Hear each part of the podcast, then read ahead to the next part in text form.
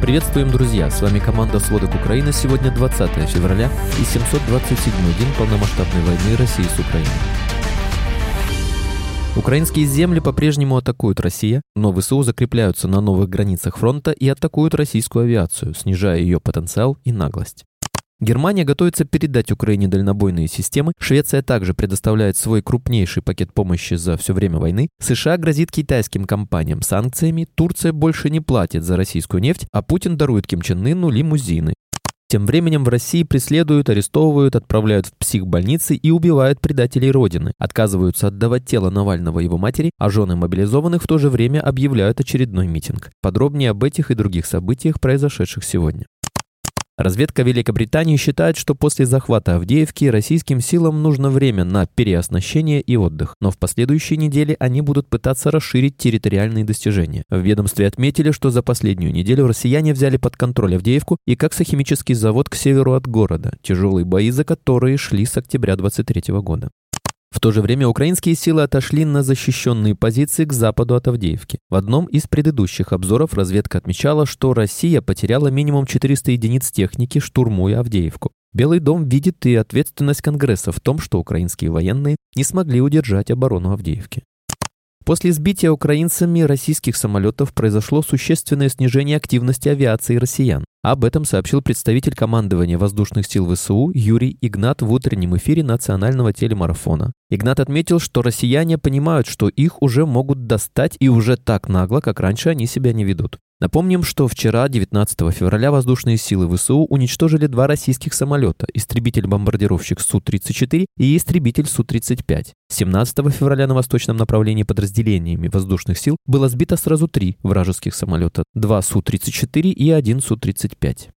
Тем временем, по словам командующего Таврии Александра Тарнавского, по состоянию на 20 февраля на запорожском направлении, а также в Донецкой области, россияне возобновили применение ядовитых веществ. В частности, было зафиксировано 4 сброса российских гранат с химическим веществом слезоточиво-удушающего действия. В то же время в операционной зоне Таврия войска России за минувшие сутки сократили активность авиации. Россияне нанесли только два авиаудара, совершили 42 боевых столкновения и 1040 артобстрелов. Тем временем на Авдеевском направлении вооруженные вооруженные силы России снова предпринимают попытки наступательных действий малыми штурмовыми группами. Правительство Швеции представило крупнейший на сегодняшний день пакет военной помощи Украине стоимостью 630 миллионов евро. Этот пакет является 15-м, который Швеция направляет Украине. Пакет поддержки включает штурмовые катера, зенитные системы, подводное вооружение, гранатометы, машины скорой помощи и медицинское оборудование. По словам Пола Йонсона, новый пакет поддержки специально разработан в соответствии с потребностями Украины. Тем временем Вашингтон рассматривает возможность введения санкций против китайских компаний, которые, по мнению США, помогают России в войне с Украиной. Член Комитета Палаты представителей США по международным отношениям сенатор Дженнард Конноли заявил, что законодатели обдумывают меры, аналогичные тем, что уже готовит Евросоюз. Китай должен понять, что те же самые виды санкций, которые распространяются на Россию и влияют на российскую производительность, экономические показатели и качество жизни, также могут быть применены к Китаю, заявил Конноли на Мюнхенской конференции по безопасности. По его словам, у Китая несколько больше того, что он может потерять, чем у России.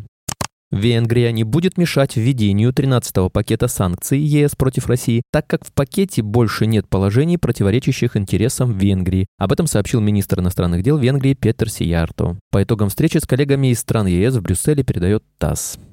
Проблемы с турецкими банками, которые с конца прошлого года массово блокируют платежные операции с Россией, добрались до российских нефтяников. Российские экспортеры нефти уже некоторое время не получают из Турции деньги за проданные баррели, сообщил Рейтерс, источник в одной из крупных нефтяных компаний. По его словам, проблема существует около двух-трех недель. Знакомый с ситуацией турецкий источник Reuters подтверждает, некоторые платежи были нарушены. По его словам, сложности с оплатой энергоносителей возникли после того, как США в декабре предупредили о жестких мерах за нарушение санкций против России. Пришлось менять согласованные методы платежей, либо откладывать их, при этом поставки продолжались, поясняет источник Reuters. По словам двух других собеседников агентства, поток российского топлива в направлении Турции пока не останавливался. Лишь несколько небольших грузов столкнулись с задержками.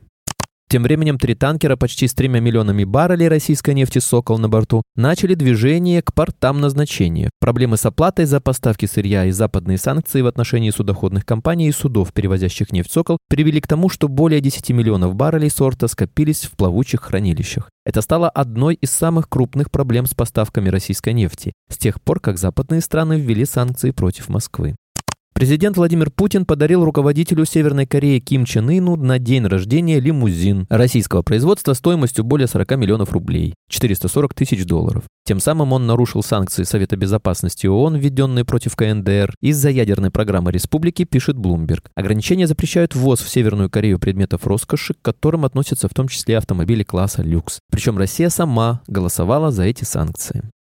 Глава дипломатии Европейского совета Жозеп Боррель заявил, что Россия должна позволить провести независимое и прозрачное международное расследование обстоятельств внезапной смерти Алексея Навального. ЕС приложит все усилия, чтобы в тесной координации с нашими партнерами привлечь к ответственности политическое руководство и власти России и заставить их ощутить последствия своих действий, в том числе посредством санкций, заявил Боррель, добавив, что ответственность за смерть Навального лежит на президенте России Владимире Путине и российских властях. Он также призвал немедленно освободить людей, задержанных на акциях памяти Навального в России, и других политзаключенных, в том числе Юрия Дмитриева, Владимира Кару-Мурзу, Илью Яшина, Алексея Горинова, Лилию Чанышеву, Ксению Фадееву, Александру Скочеленко и Ивана Сафронова.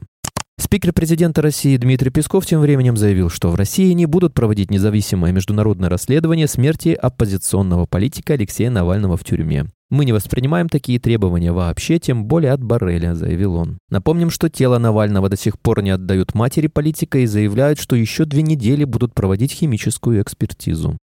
Одинцовский городской суд отправил на принудительное лечение 19-летнего активиста Максима Лыбканя, обвиняемого в распространении фейков об армии, пункт Д части 2 статьи 207.3 УК. Само дело прекратили в связи с невменяемостью фигуранта, сообщил адвокат от ОВД-инфо Алан Качмазов. Поместить Лыбканя в психиатрическую больницу ранее потребовала прокурор. По словам адвоката, на оглашение приговора приехали четыре спецназовца в масках с автоматами. С ноября процесс закрыт для слушателей и прессы из-за медицинской тайны в материалах дела. До вступления приговора в силу активист будет находиться в Московской областной психиатрической больнице имени Яковенко. Лыбкань стал самым молодым обвиняемым по статье о военных фейках. На момент задержания 21 февраля 23 года ему было 18 лет. У него дома, а также в квартирах его отца и друга прошли обыски. 22 февраля Лыпкань был арестован по решению Хамовнического суда Москвы. Незадолго до этого активист подал заявку на антивоенный митинг под названием «Год ада» на Лубянской площади в Москве. Мэрия отказалась согласовывать акцию. Также Лыпкань дал интервью «Радио Свобода», в котором он назвал президента Владимира Путина военным преступником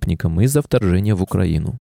В то же время Московский городской суд признал виновным и назначил наказание в виде 18 лет колонии строгого режима экс-советнику посольства России во Франции Игорю Кондратскому по делу о государственной измене. Суд назначил наказание в виде лишения свободы сроком на 18 лет с отбыванием наказания в колонии строгого режима и ограничением свободы сроком на 2 года. Кондратский лишен военного звания полковник запаса, сообщили в пресс-службе суда. Процесс прошел в закрытом режиме, поскольку материалы дела засекречены.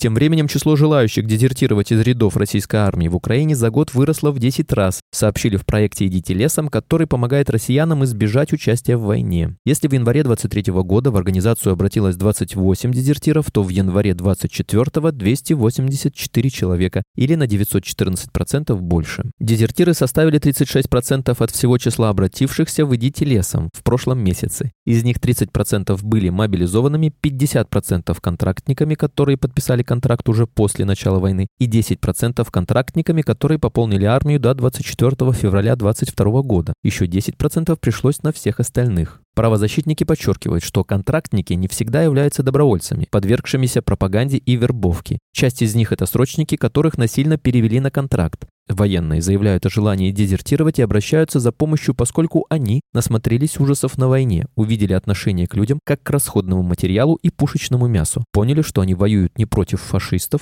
что то, что говорили им по телевизору, ложь, отмечает «Выйдите лесом».